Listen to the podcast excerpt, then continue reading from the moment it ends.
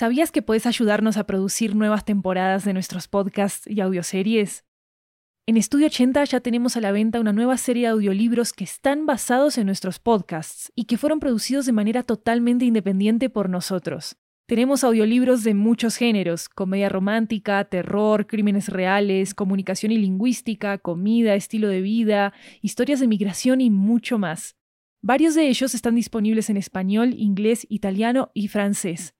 Conoce nuestro catálogo en 80estudio.com, diagonal audiobooks, y encontrá los títulos en libro.fm, Apple Books, Google Play, Storytel, BookBeat y en tu aplicación de audiolibros favorita. Muchas gracias por tu apoyo.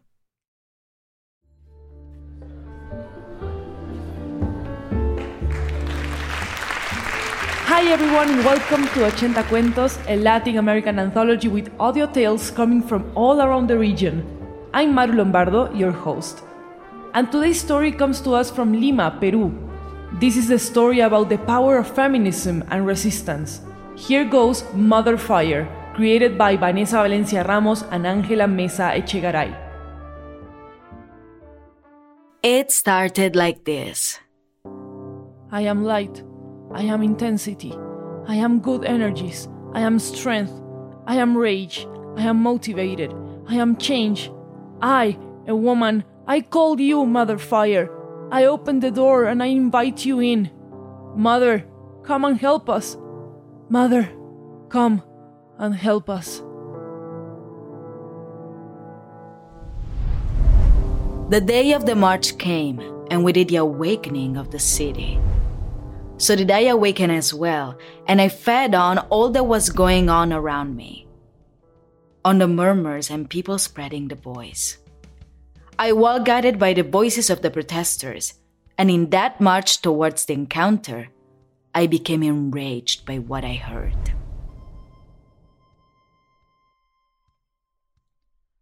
Two weeks later, the herd was stained with blood.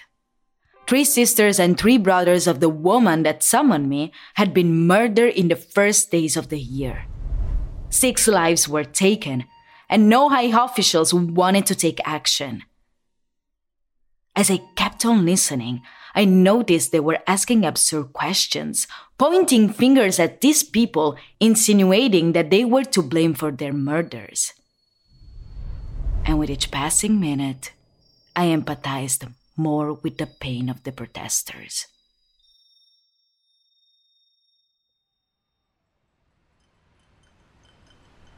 I arrived to the city along with a group of women. I, having this ability to become as big as a building or as small as an ant, could see over everyone's heads. There were not one, not two, but hundreds of people gathered. Clearly, this made the people in power uneasy.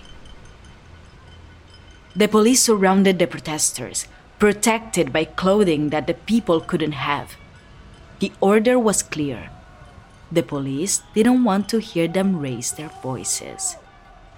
They hated that the people were complaining so much about something that did not touch those in power, that did not hurt them. For the voices and harangues were shaking the city, and something as powerful as that they could not bear a nation that turned its back on them, wanting them to be silent and quiet, only to instrumentalize them for their campaigns and to forget about them when they came to talk about their problems. Mobilized by a new rage, I helped the people close the streets, positioning myself at the beginning and end of it, making way for anyone who wanted to join the march and raise their voice, but standing firm and guarding them every time a policeman wanted to intimidate against the people gathered. Above the voices of the protest, I began to hear other murmurs of people who were not familiar with the case and who were just learning about it, thanks to the claims being shouted by those attending the march. There were some other voices that I did not understand, that tried to look for culprits in the victims. However, the great majority of the citizens were indignant. I stopped paying attention when I felt the call of a second voice. It was another woman, the years reflected on her skin. How things change, don't you think, Mother Fire? Back in my days, if this happened to a woman, they used to tell her to keep quiet, to not make too much trouble. To Keep in mind. To keep in mind that dirty laundry should be washed at home. I'm glad that now that's changing that justice is being demanded because things can't stay that way, Mother Fire. I took her hand as a way of reassuring her that she was not alone. With new energy, she continued speaking. It used to be different before. We were afraid to go out and demand justice. Before, there were fewer of us. We were not listened to so much, but but look now how many of us are here. We're not afraid anymore, not anymore. Something must be done because we never get justice, Mother Fuega, and we are tired of it. They keep killing us. They kill us because they love us, they say, because we are bad to correct us. I can't march much either. My leg is bad. But from my house, there, I put up a little sign at least. I signed for you, Mother Fuega. I noticed how the lady was going back to her house, with two more women who were helping her to place the sign she had told me about on the door. I noticed how some of them did not march because they no longer had the physical strength to do so. Like that older woman. But I could still see their desire for change and their desire to support in any way they could. With many, many more people conglomerating, some pots and wooden ladles, they began to shout their protest as we began to mobilize. A few meters passed until the situation became violent. The police was not happy as we kept advancing all the way to Congress. And these people in power insisted on not listening to us. They felt that the protest was taking authority away from them. It was all chaos for a prolonged moment. People screaming from inside the protest or running for cover. I was trying to make out what was going on around me, but it was impossible. I didn't quite know what happened. For even for me, it's hard to distinguish among the chaos.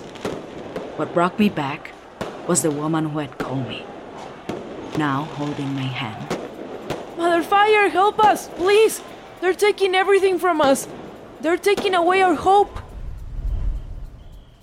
With people no longer running all over the place, some making a fence with their bodies to protect something on the ground. I could see what was going on. With their eyes closed, three girls lay on the ground, like those being forced to rest. They had holes in their chests. The government stained the streets with blood. I was crying. The helplessness of not being able to do anything left me paralyzed for a few seconds. The murders disappear into the shadows, guarded by their fellow policemen, embraced by politicians who didn't want to listen to the bad job they were doing. My body was burning, but it didn't compare to the fire I brought in my soul. The pain and rage multiplied. I promised myself that even without their summoning, I was still going to be there. I want to continue this path for their freedom. My embers keep the protest company and embrace the empathy of my daughters.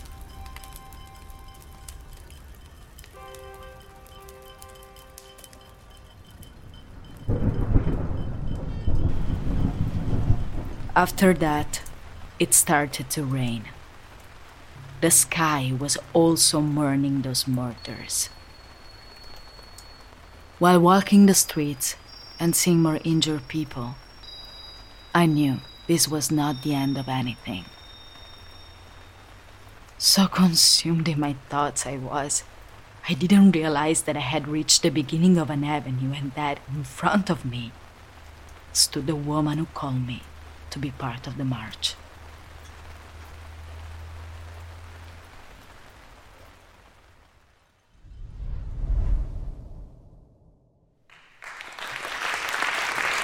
don't forget to check out the Spanish version of this episode called Monólogo de la Fuega. You can find it in our podcast feed as well.